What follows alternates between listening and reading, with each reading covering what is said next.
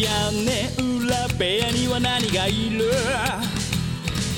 誰も知ることのない正体。皆さんこんばんはなんて言って今夜も始まるショータイム眠りに落ちるあなたをご招待。きっと心の宝物を今でもそっと誰かと分け合うことに焦がれ。すっ飛ばした昨日の隙間を埋めるものはそうルチアさん皆さんこんばんはペガです。ペガの屋根裏部屋第264回。え今回は、えーゲスト会ということで超久しぶりの久し超久しぶり超久しぶりだと思うんですけど、えーこの方が遊びに来てくれてますゲストの方この方ですどうぞはい。えー、長谷川です。長谷川さんですめちゃめちゃ久しぶりのようないつ以来ですかね。もう思い出せない。えーっと、あれですよね。ずうのめ人形じゃないや。なあ、しそうだ。ししりばぐらい、え？そうだ、そうだ、そうだ。沢村さんのそうですね。小説の話をしたんだ。してて、そうそうそう次は、などらぎのとか言ってた。そうですね、そうですね。確かに確かに。でよわ忘れるから読まなって思って、もう一回読んでからもまたしばらく経って、また忘れたみたいな今状態で。そうそうそう。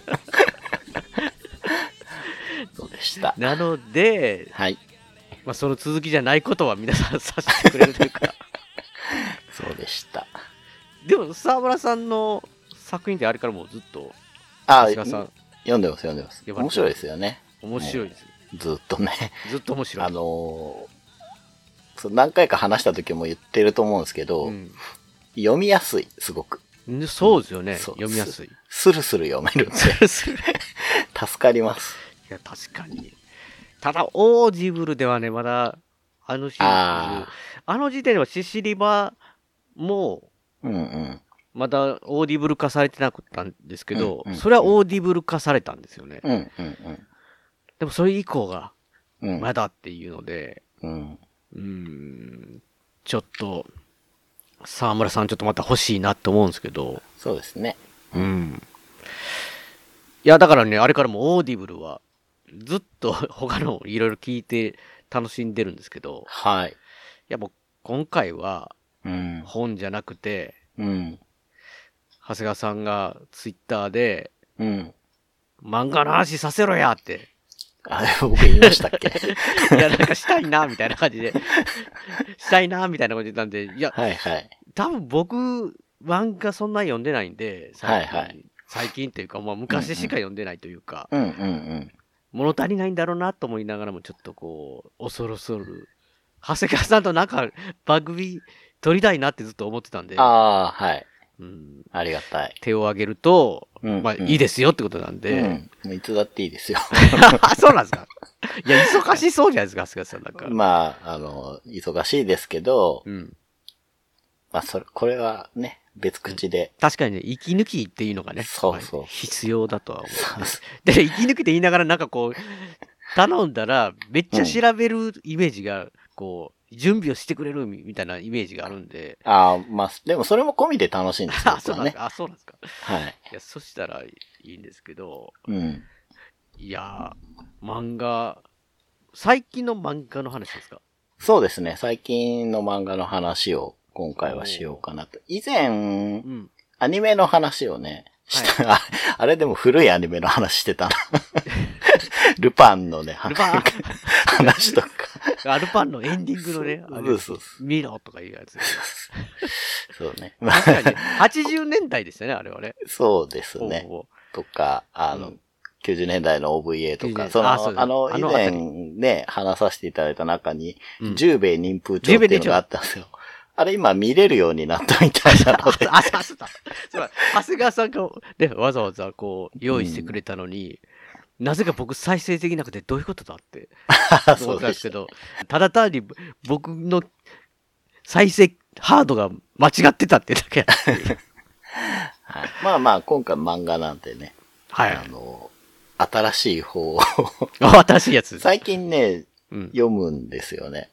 漫画を、漫画をですか？デデジタルで読むんですか？漫画は。そうなんです。昔は紙で買ってて、うん。あのー置く場所がなくなってきて、あんまり買えなくなって読まなくなったんですけど、ああのね、あの、コロナ禍でうん家にいた時に、あ。うん。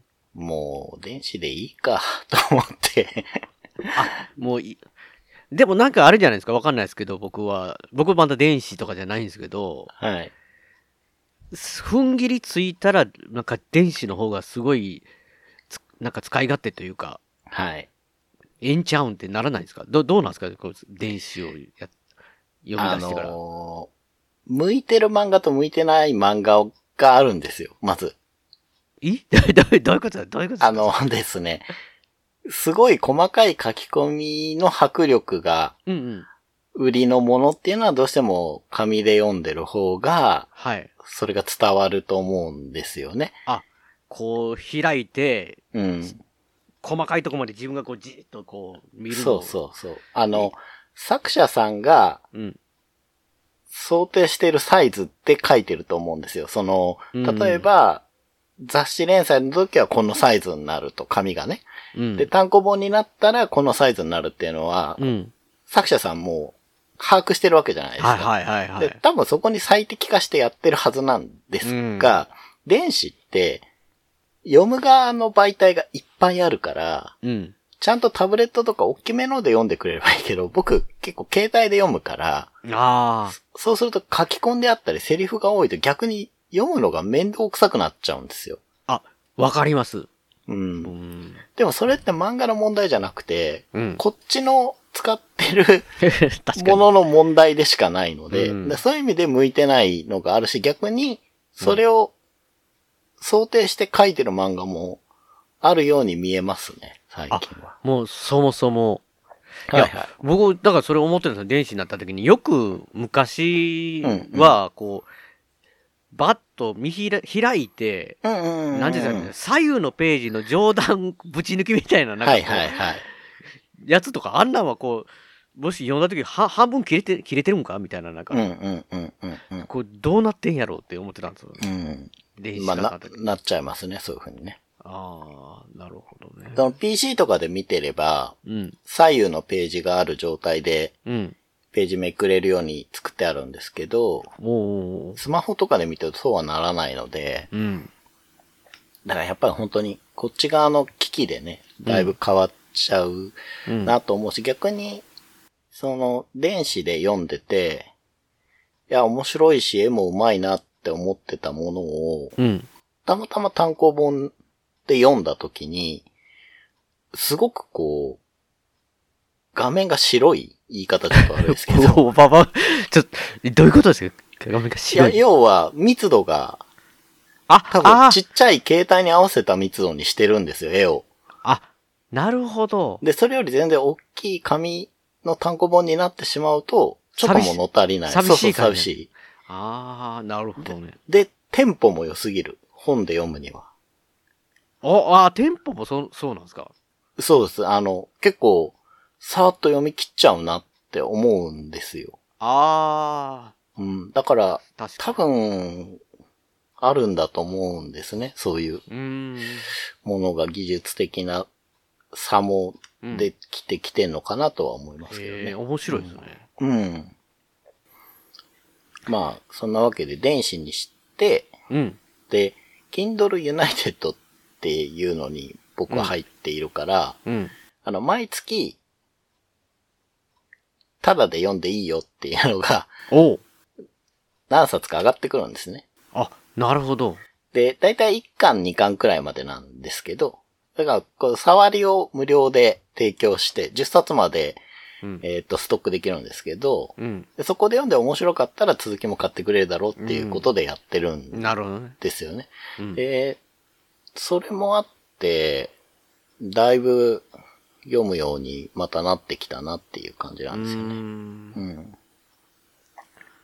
からこ、いわゆるこのコロナ禍ぐらいから読んだ長谷川さんの中で、これはっていうやつを そうそうそう。紹介してくれるってことですか？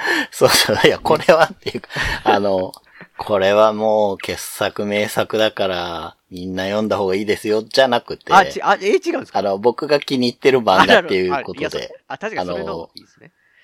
そうそう、電子になってうん。読める媒体がすごくね、その、ジャンプですらジャンププラスっていうウェブ用のものができたりとかしてるから、はい。漫画って多分今一番、過去一番多いんだと思うんですよ。うん。確かうんに、すごい。僕らのね、子供の頃って、すごいジャンプめちゃくちゃ強くて、うん。あの、漫画黄金時代のイメージあったんですけど、いや、あれすご、すごいイメージありましたよ。ありますよね。うん。でも今もね、あの、数はもうすごいと思いますね。へえ。あ、の、発信媒体が、すごい増えたから。あ、そしたらもう漫画だけ読むって言っても、もう、うん。ありすぎるよって、そうそうそう。ぐらいの感じですか？そう。だから、あの、まあ、自分がね、あんまり、うん。こう、社会と接点がないというか、何を言ってんの？あの、決まった人としか会話しないから、あの、会社とか行ってても、うんうん。だから、分かってないっていうのがあるんですけど、はい。だから僕が今回話す漫画が、うん、い世間的にどういう評価なのかいまいちよくわかんないんですよ正直ね。やでもそれもいいですよね、そういううん。うんうん。らまあ、ある意味こう、じ純粋に読んで、うん。あ、これいいなって思ったものを今回。あ、なもうマニアックかもしれないし、あの、うんみんな面白いって知ってるよっていうやつかもしれないっていうやつ。そうそうそう。いいじゃないですか。なんかそれの方がなんかこう、長谷川さんの感じたやつっていうので。そうですね。うん。さすが。いやー、持ち上げるのがうまい い。や、な、なんだな。いや、だって、だってこう、なんていうんですかね、面白いみたいなんて、こう、評判みたいなのネットで調べたらバーって出るかもしれない。まあ、そうですね。で、それ、そんなんてみんな大概、こう、うんうん並んでるのって似たようなもんだと思うんで、うん。うん。それよりもまあ、長谷川さんが、こう、いいなってとか、ねこれはなんかいいんちゃうみたいなのが、うん。まあ逆に、それの方が聞きたいですよね。あ、じゃあ話してうんい。きましょうかね。はい。はい。じゃあ、何冊かあるんですけど、はい。まず最初に、うん。えー、っとですね、クラスメイトのうん。口元を見てしまった主人公の畑くんと、うん見られてしまったうん女の子の夏木さんを中心に、うん。マスクで口元を隠すことが当たり前になったパンデミック後の近未来の世界を描いている漫画。コロナ、コロナじゃなくて、パパンデミックが。う。そう。コロナではない、架空のパンデミック。まあでも、で でも、、はいいや、。核のパンデミックって言いながら、もう話の、とか口元見られたか見られてないかっていう、そう。そういう話なんですか？そう。どういうこと、これね、ニューノーマルっていうタイトルの漫画です。ニューノーマル。ご存知ですか？いやいや、全く知らないですよ。全く知らないそうですよね。まあ、リアクションで伝わってましたけど。はい。えーっとですね、コミックアウルっていうはい。ところで連載していて、うん。で、現時点で単行本が4巻まで出てます。見てだって、その話で4巻までいってんの？もう、はい。すごいな。で、作者さんが相原明人さんっていう方なんですけど、はい。過去作がなんかこう、アラフォーのね、お母さんの日常ストーリー、すごい美人なうん。お母さんの、ちょっとこう、ドジな感じのうん。コメディで、美魔女の綾野さんっていううんやつを書いてたみたいなんですよ。僕はそれちょっとしか読んだことないんですけど、ううん。ん。で、さっきのね、うん。説明で、うん。どんなジャンル、いや、もしかして、いや、ジャンル、いや、なんか、細かい、すごい細かい、なんかこう、ところを、だけで話終わるギャグ漫画とか違います。ああ、なるほど。それがですね、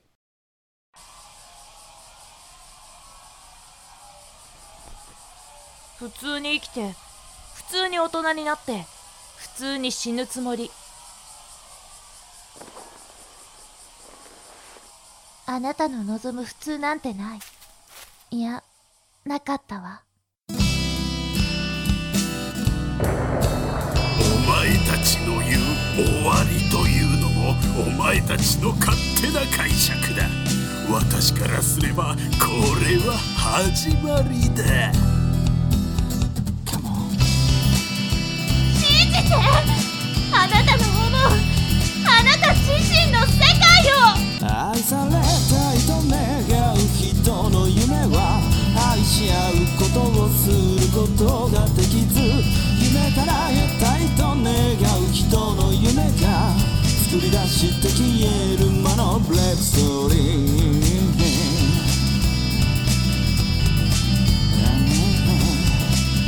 ボーカリスト笹山リレイディストーリー iTunes ストア Amazon MP3 で発売中。まあ、青春ものなのかな。おー。もうちょっと導入を細かく話していくと、その、畑くんっていうね、男子高校生が主人公なんですけど、うんこの漫画は、その偶然蛇口から水を飲んでるうん。クラスメイトの女の子、黒髪ロングのシュッとしたうん夏木さんうん。が、その蛇口から水飲んでるとこ見ちゃうんですね。うん。いやいやいやいや、見ちゃうって言っても、ただ飲んでるだけでしょ？そう。なんですけど、すごいこの。世界っていうのはう、ん。普段ずっとマスクしてるから、口って見えないんですよ。ああ、もう、パンツみたいなもんですかね。そうです。いや、そうですね。そうですって力強く言うのもなんか嫌なんですけど、な、なんだか。あの、ままずね、隠されてるものなんですね。隠されてるもの。一番最初の導入で、うん。畑くんとその友達たちが、うん。タブレット端末で、うん。グラビアを見てるんですけど、うん。それがね、うん。そのグラビアの女の子が、うん。ちょっと透けたマスクみたいのを、アラビアの人みたいなやつをしてるんですよ。透けてる。そう。なるほど。そそれがグラビアなの。ほとんど見えてるじゃん、みたいな。っいやいや、ほとんど見えてて、見えてていいじゃないですか。ていう価値観の世界なんですよ、もういや、。これ、要は。給食じゃなくて昼ご飯どうしないのこれ。いや、そことかもちゃんと描かれてるんですけど。描かれてるんですか？そう。で、まあ、とにかくね、その蛇口で水飲む夏木さんを見てドキドキしてしまった畑くんは、あうん。こう、部活の活動、ドローンを飛ばすドローン部っていうのが入ってるんですけど、すごいな。に、こう、身が入らないっていうことで、まあ、夏木さんの方は陸上部なんですけど、うん。で、まあ、それで1話なんですけどね、最初。うんで、次の話で、うんその、夏木さんが傘がない状態で、ゲリラ豪雨が降ってくるんですよ。で、雨宿り、雨宿りしている夏木さんと、こう、畑くんが、うん。こう、会話しているシーンがあるんですけど、うん。そこで夏木さんがね、うん。いるから謝るんですよ。こう見ちゃってごめんねっていうようなことを。そおう。うん。謝らなきゃいけないぐらいのことなんです。要は。ね。確かに。いや、見てしまったじゃなくて、あれす、見てごめんなさいっていうことですそうそう、そう。いやそう。畑で君、うん逆に夏木さんが、もう私だけ見られてずるいから、お前も見畑せるの口も見せて、そう、何やねん、その会話。言うんですよ。はい。で、まあちょっと、こう、まだ校舎の脇なんで、うん人が通るから嫌だって言うんだけど、いや、人が通るから。はい。他の人に見られちゃうから。まあ夏木さんに見られるのは筋が通ってるけど仕方ないと。そうそう。しかもそんなことをしてる、公衆の面前でそんなことしてるっいて、やいやいや、そそれ自体がおかしいから、い嫌だっていう感じで、うん。いや、人がいるからって言うんですよ。うん。たら、畑くんの傘をパッと夏木さんが取って、それを広げてね、うん。でこうやって隠してやればいいじゃないっていうことで、うん。まあ見せるんですよ、マスクをちょっと外して。もう口が出ただけですけどね。そう。ただびっくりした夏木さんが、こう、転んで、うん。雨の方に、雨が降ってる方にね、うん。倒れちゃって、あーもうしかも水たまりながらバシャって落ちちゃうんですよね。いやーで、も、動揺してる夏木さんはそのままうん、濡れたまんま。帰っちゃうんですよ、走って傘も持ったはたく、はたく何してんの？そう。で、こっからこう、畑くんと夏木さんの秘密の関係が始まっていくんです。いや、秘密関係って、口より、青春でしょ？いや、青春ですけど、口見え、見え、見えるだけで、どっちかって言ったら、あの、その水たまりにはまはまったっていうか、その、それの方が大変ですよ。口が見える、見えへんとか。いや、でも、でね、その、うんそうなんですね。この、この、要は、うん今のペガさんのリアクションも、もう非常に正しい。いやいやいや、口見えただけだし、うん。っていう。でもギャグじゃないんですよ。これなるほど、ね。真面目にやってるんです、これを。真面目にやるから余計青春もんとしてこうキュンとくるんそうなんですすよね。で、多分ペガさんも思ってると思うんですけど、うんこれ続くって思うんですよ。こそここれを長々やれんのかっていうところいや、なんですとこ何巻まで出てるっていう時点で。いや、なんかもう最初の、なんか入りはそれでやったけど、結局ちょっと、マスクネタはもう、おざなりになって、別の話が進んでいくんかなっていう感じがすごいするんですけどこ。れね、おざなりにならないんですけど、ちゃんと進んでいくんですよ。すごいな。うん。で、まあ、この後ね、夏木さんがうん、こう、畑くんをピクニックにうん。誘うんですよ。うん。付き合ってほしいんだけどって言って。おー、うんむっちゃ嬉しいじゃないですか。そうなんですよ。で畑くんは、まあ、夏木さんすごい可愛いし、うん。あの、勘違いしちゃうんですよね。その、うん。まあ、要は夏木さんがピクニックにっていううん。前置きを言わずに付き合ってほしいんだけど今度って言うんですよ。だからなすぎ、さん何してんの？付き合ってほしいだけが入ってきちゃうんです。そらす、そらそらそ、その時の畑くんからそらそうですよ。ですよね。うん、で、しかもね、うん。家族以外の見たことない口を見ちゃった相手。そして見せた相手に言われるんですよ。いや、いやそれいやそれは分からへんけど。すごく分からへんけど、でもその漫画の中ではすごい分かるんやな、これ。そうそうそうそう。いやで、告白されたって勘違いですよね。いやもう口見見て見られたみたいな間柄やから、うんうんうん。それしか入ってこないですよね。はい。で、これ、夏木さんじゃあなんでピクニック誘うのかっていうとこが、そうそうそう。うん。ちゃんと描かれてて、うん。夏木さんは、パンデミック前の時代の文化にちょっと憧れてるんですよ。ああ、確かにです。要は、ピクニックって、外に食べ物を持ってって、うん。みんなで一緒に食べるって行為じゃないですか。うんうんうん。で、このニューノーマルの世界だと、まず、家族以外の人と口が見える状態で物食うっていうことができない。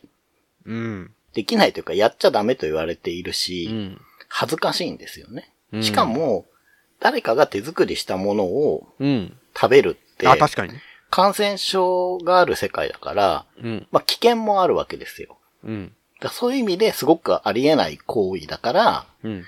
まあその、秘密を共有する中だから、うん。畑くんとだったらできるだろうっていうことで、あ、まあ付き合ってほしいということなんですね。ちょっとスリルを求めた、そうそうそうそう。ちょっとえ隠れてタバコを吸うみたいな感じですかね。ほんとそう。そのノリなんですよ。夏木さんは。いや、あかん。なんか勘違いになってるぞ、これ。そう。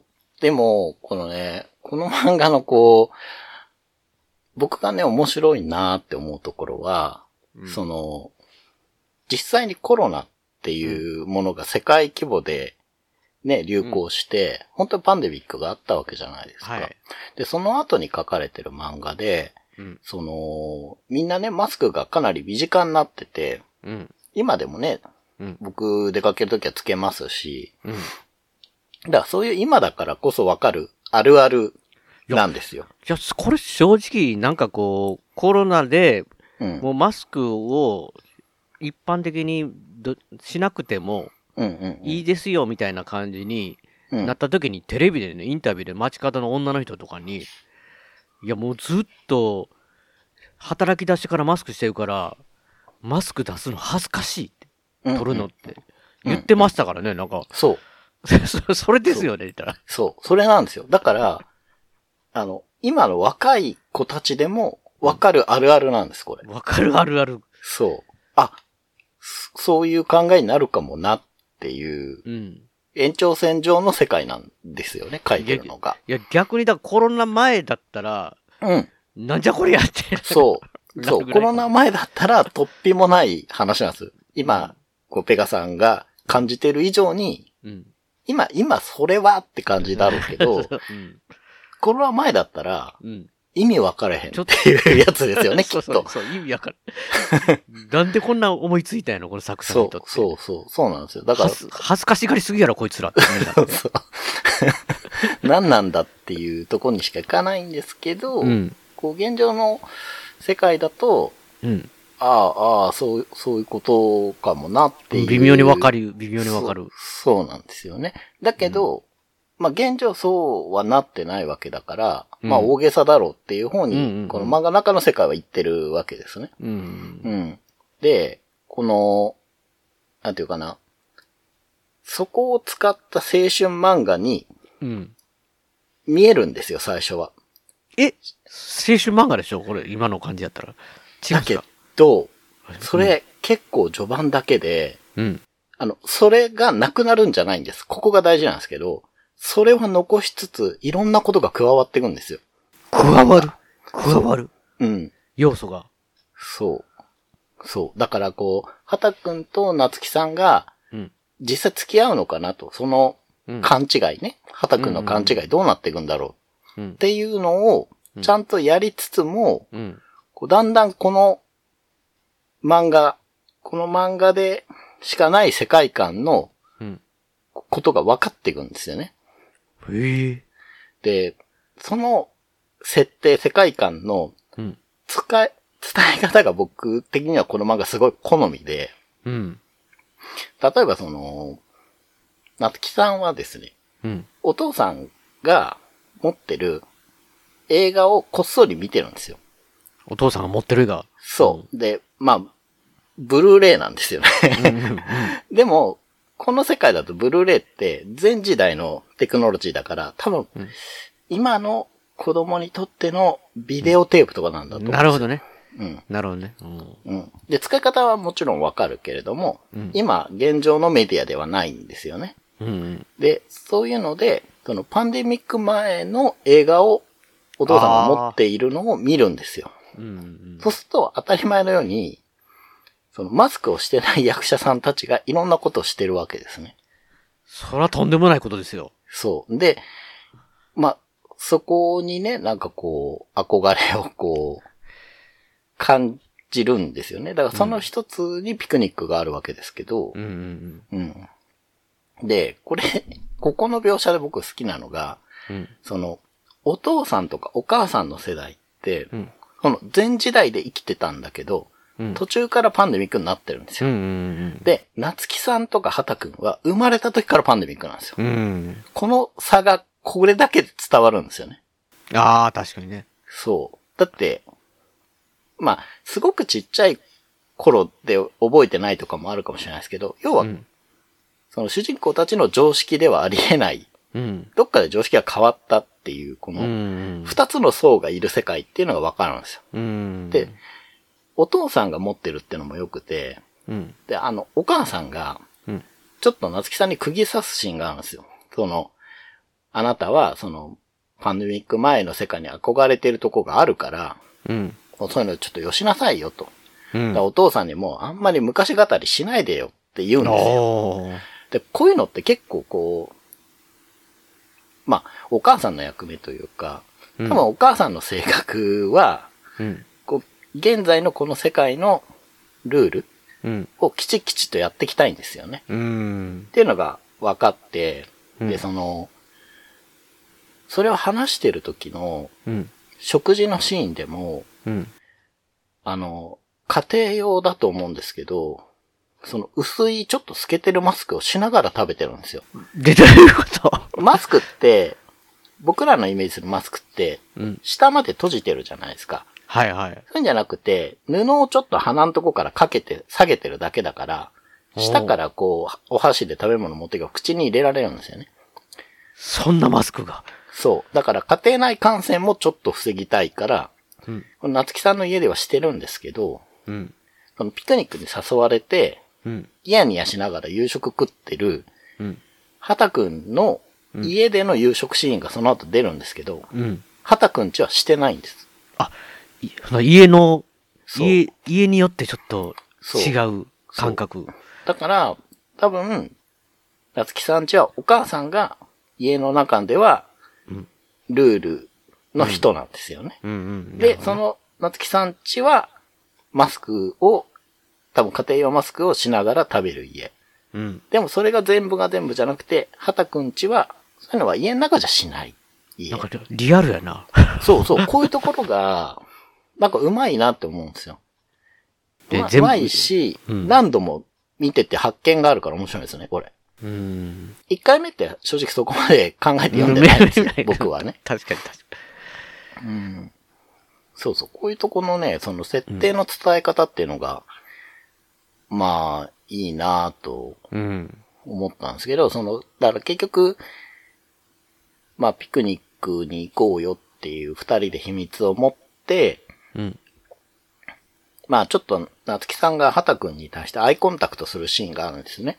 うん。で、それに男友達二人が気づくんですよ。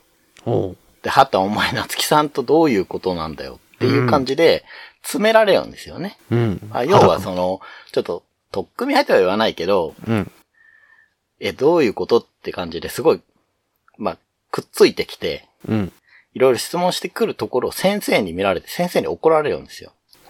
なんで怒られるかって、ソーシャルディスタンスがなってな。マジか、くつ、くつぎすぎ。そう。で、お前らそんな常識も守れないのかって怒られるんですよ。あ、最低限やぞと、それは。そう、そう。でも常識だろっていう。うん。まあ、た、ただね、子供のやってることだから、うん。もう手挙げるようなことはないんですけど、うん。代わりに先生がやったことっていうのは、うん。指導動画を見せるんですよね。動画か。はい。で、それで描かれているところで、この世界がちょっとわかるんですけど、うん。まあ、要はね、その人との接触は避けましょうとか、うん。まあ、そのマスクなしで話すのやめましょうっていう動画なんですけど、で物語的には畑くんはその時も、その、放課後、夏木さんと会うはずだったのに、うん。友達に 捕まって詰められてこんな動画見てるから遅れちゃう、遅刻しちゃうよってことで頭がいっぱいなんですけど、うん。うん。その背景で流れてるうん。動画のセリフの中に、そのパンデミックで77億人いた人口がもう5分の1になってしまったそんのですっていうことを言ってるんですよ。えぐい、え、そんなパンデミック？そう。だから、めちゃくちゃすごいことがあったんですよね。うん。うん。で、そう考えると、うん夏木さんのお母さんの態度っていうのも、まあわからないではないんですよ。うん。ああの、親世代は体験してるから。まあ、恐ろしいことをね。そうそうそうそう。だここもね、その、1回目に読んだ時って、うん。まあほとんどこう、畑くんのセリフを追ってるから、そうそうそうね。が。頭、頭の中で。肌くん状態ですよ、もう。そう。えこれ、ここれからどうする？もう間に合えへんでって。そうそうそう。でも、こう、読み返してみると、ああ、もうここで言ってるなっていううん。ことが分かったりして、うん。まあそういうとこがね、まあ、面白いし、まあなんか上手なんじゃないかなよくできてますよね。そうそうそう。で、まあ、ちょっとね、全部言ってっちゃうとつまんないんですけど、うん。まあこの一巻でね、うん。あの、わかるような、この世界の、うん、状態っていうのを言うと、うん。あの、貿易庁っていう国の組織がもうあるんですね。ほえうん。で、あとは、その、街がですね、うん。高い壁で隔離されてるみたいなんですよ、どうも。ええそうなんなんですかそう。あの、3話のあ冒頭だったと思うんですけど、うん。突然鹿のアップで始まって、うん。で、カメラが引いていくと、後ろにスカイツリーが見えるんですよね。うんうん。うん。で、もっと引いたら、その遠くにスカイツリーが見えて、手前にでっかい壁が見えて、うん。その前にバスが走ってて、次のコマで、その、バス通学してる畑くんが映るんですよね。で、要は、その、壁の向こうってもう多分自然に戻っちゃってるんですよ。なるほどね鹿がいるってことは。うん。うん。で、その場所っていうのはスカイツリーがあるあたりなんですよね。へえ。うん。だから多分東京なんだろうけど、うん。まあどっかをくくってるんですよね。どこだかはちゃんと出てこないんですけど。うん。で、ここの見せ方も、うまいなと。まあもちろんその後ね、うん。あの、壁で囲われたっていう話はちゃんと出てくるんですけど、うん。このなんか見せ方も僕は好きで、うん。うん。だからまあ壁ができてるってことも分かっうん。で、その後の、畑くんがその、部活の先輩と話してる中で、うん。あの、ある都市伝説の話が出てくるんですけど、それっていうのは壁の向こうに、まだ生存者がいると。ああ、なんかありそうですね、そうで。そう都市伝。説で、その人たちは、うん。もうすごく変異した、うん。まあ病原体にやられて、うん。もう人の形してないっていう噂があると。ミュータント的な。そう。っ。ていうのもあるんですよ。でも、すごく、こう、畑くんがゾッとしてる中で、先輩が、こいつ信じてるぞっつって笑い飛ばすんですよね。うん。だからまあ、ありえない都市伝説としては言われてるんだけど、うん。まあ、要はみんな壁の向こうがどうなってるかわかんないわけですよ、これ。確かに行かないですからね、もう。そうそうそうそう。っていうね、こういう伝え方が僕、うんすごい好きなのと、うん。で割と SF 感があって、うん。その、マスクも、うん。ちゃんと進化してるのがちょっと面白いんですよ。あ、進化してんですか、マスク。そう。いろんなね、マスクつけてる人がいて、う。うん。で、た、あの、畑さんがしてるマスクって、うんなんて言えばいいのかな。フロントオープンっていうか、その、うん。つけたまんまで、うん。えっ、とね、口の前のところが下から上にせり上がって開くんですよね、ちょっと。どういうことや？ら多分、そう、柔らかいマスクじゃないんですよ。ちょっとハード素材なんだと思うんですよ。うん。で、そう、開くから、それ何してるかっていうと、それでご飯食べたり、うん。ストローで物を飲んだりするんですよね。うん。だから、その、マスクを外して蛇口で水を飲むっていう行為は異常なんですよ。かなりすごいことなんですね。そう。みんな、水筒に入れて、ストローで飲むんですよね。うん。豪快やな、夏木さん。そうそうそう。いや、別に、いや、豪快じゃない。普通に水筒飲んでたけだけど。あかんあかん。もう、なんか普通に常識がそっちになってしまったから。まあ多分、夏木さんとしては、その、お父さんのビデオで見たことを真似したいんですよね。うん。で、誰もいないと思ってたからやってたら、うん。ここに畑くんが、もう水道水でいいから蛇口から水入れて、飲もうと思って水筒持ってくるんですよ。うーん。ここでもう、やってることの差が描かれてるんですけどう、ん。うん。えー、番組の途中ですけども、ここで、笹山さんのね、今回の曲をね、かけさせていただきたいと思います。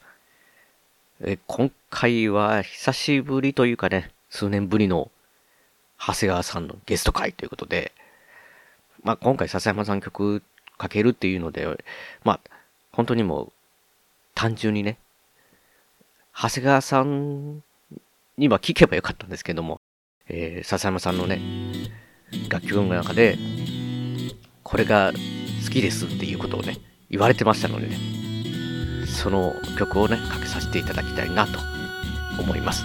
えーでは、聴いてください。笹山さんで、アルバムスクリーンから、夜光虫。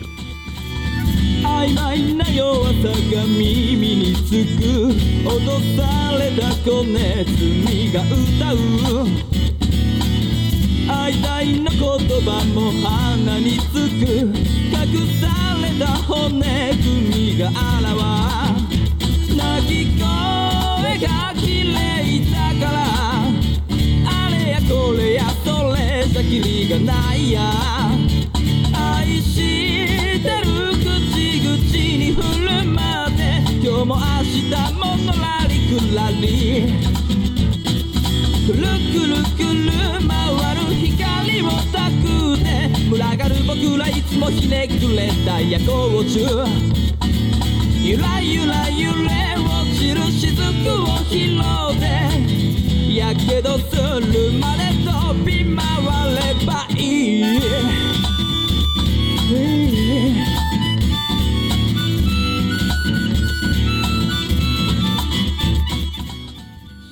だからそういうマスクがあったりとか、あと、夏木さん陸上部なんですけど、うん。陸上で走ってる時につけてるマスクが、うん。なんかこう、ファンみたいのが横にくっついてちょっとかっこいいんですよね。なるほど。呼吸しやすいように。そうそう、吸気システムみたいなのが多分ついてる、黒いかっこいいのしてて、うん。で、それもちゃんとスポーティーなデザインになってるんですよ。へえ。うん。で、他の先輩とかはもっとでかいのしてるとか、いろんなマスクしてる人がいて、うん。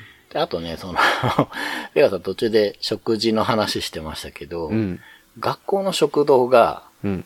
あの、個室式なんですよね。マジっすか？そう、だあのね、僕見た時に想像したのね、漫画喫茶なんですけど、ああ。あの、すごいちっちゃい自分だけの1畳ぐらいのスペース、仕切られたスペースっていうのがいっぱいあって、うん。で、そこで、まあ、誰かが入ると、使用中ってなるんですよね。うん。うん。で、その中で、その、食べるんですよ、みんな。え人に口を見られないように。あと、た、トーク、トークはできるんですか？それで。他のできないですできないですあ、ほんまに個室なんですね。も、黙食。黙食か。そうそう。だし、その、まあ、そもそも物食べてる時に家族以外と話すってことは多分してないなるほ世界どねかもしこれ、れない。ふ、普通、普通なんですね。そうそうそう。で、まあ、そこのね、うん個室が、うんあのー使用中になってなかったから、ガラって開けたら、うん。女の子がハンバーガー食べてるとこ、畑くんが見ちゃうっていうあぶ、危ない危ない。シーンがこの後出てきて、まあ、要は、トイトイレになんか知らんで入ってみ、入ったみたいな感じだった。まさにそれなんですよ、リアクション。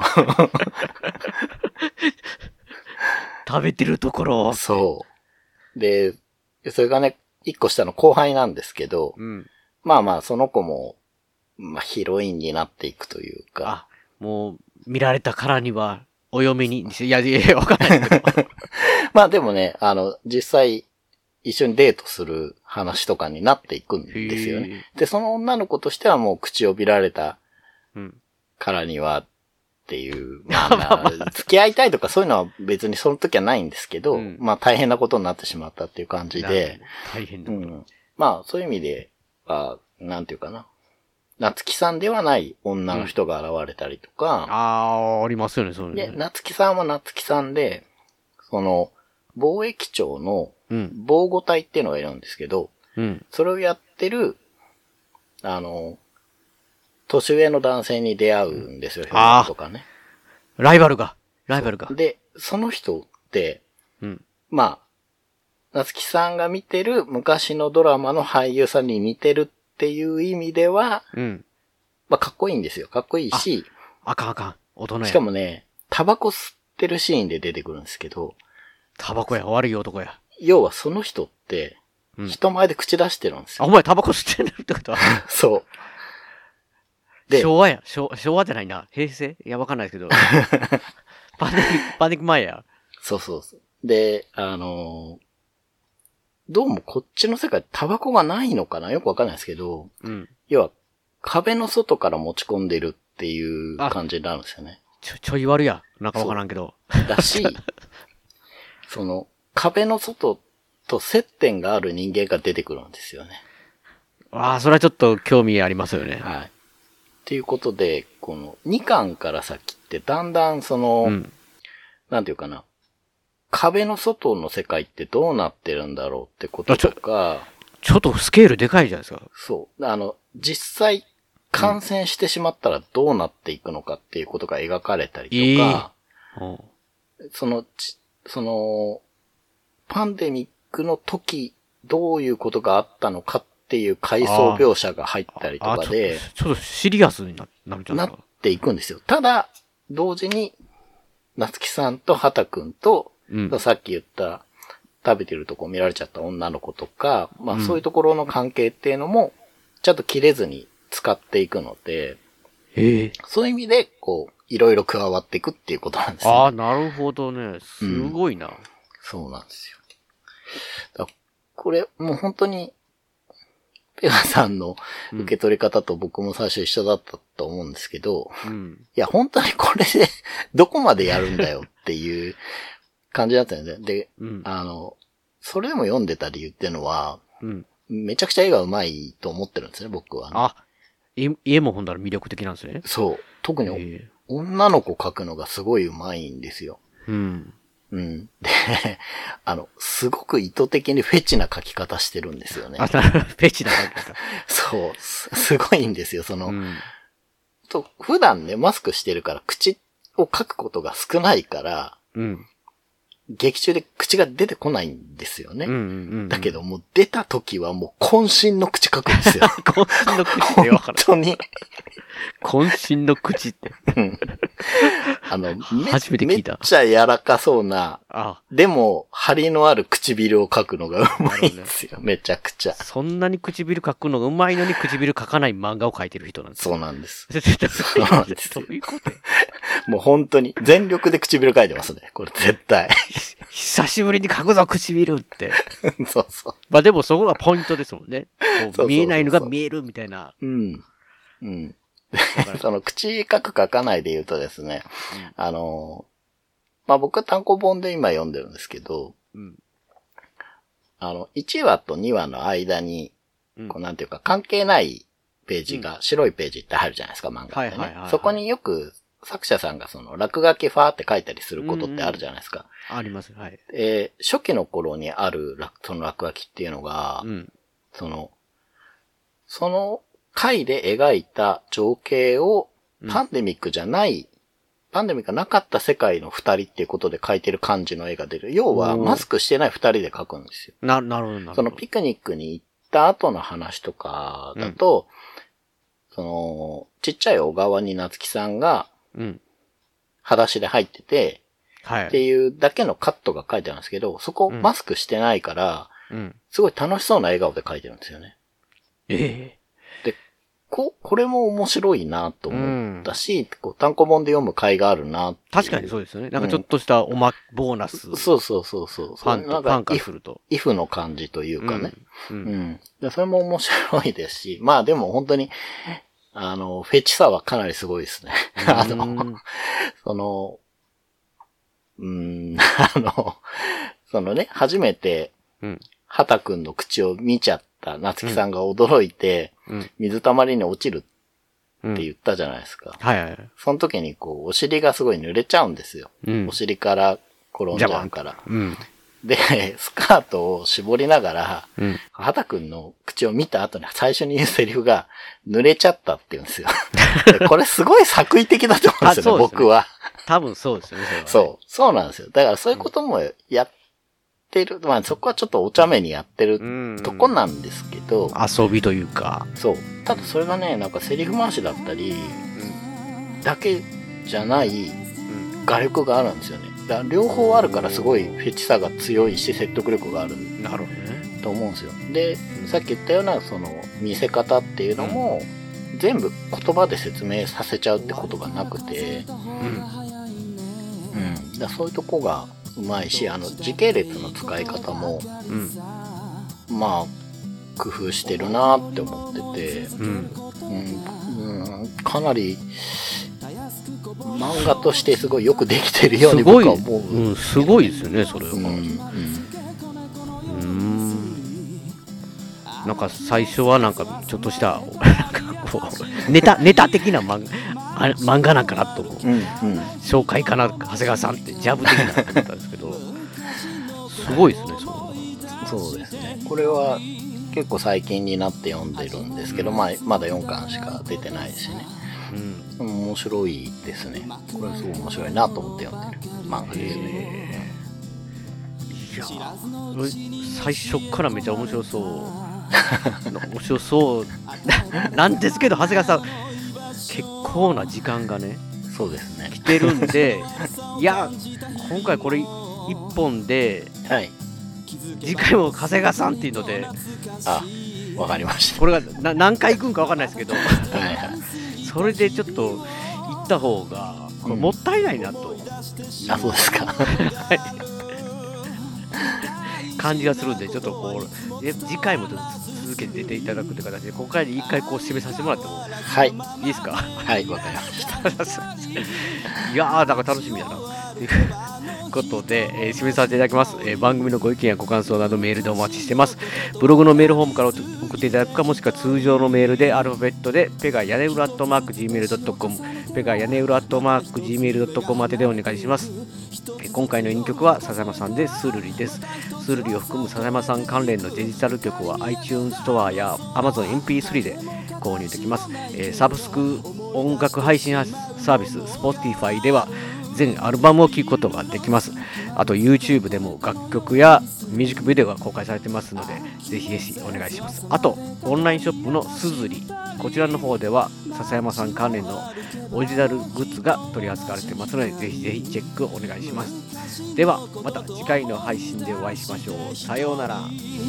大事なことはいつも伝わらずするり相変わらずのままでいられた二人。街はもうすっかりと懐かしく変わり。昔のことと分かりすぎる一人。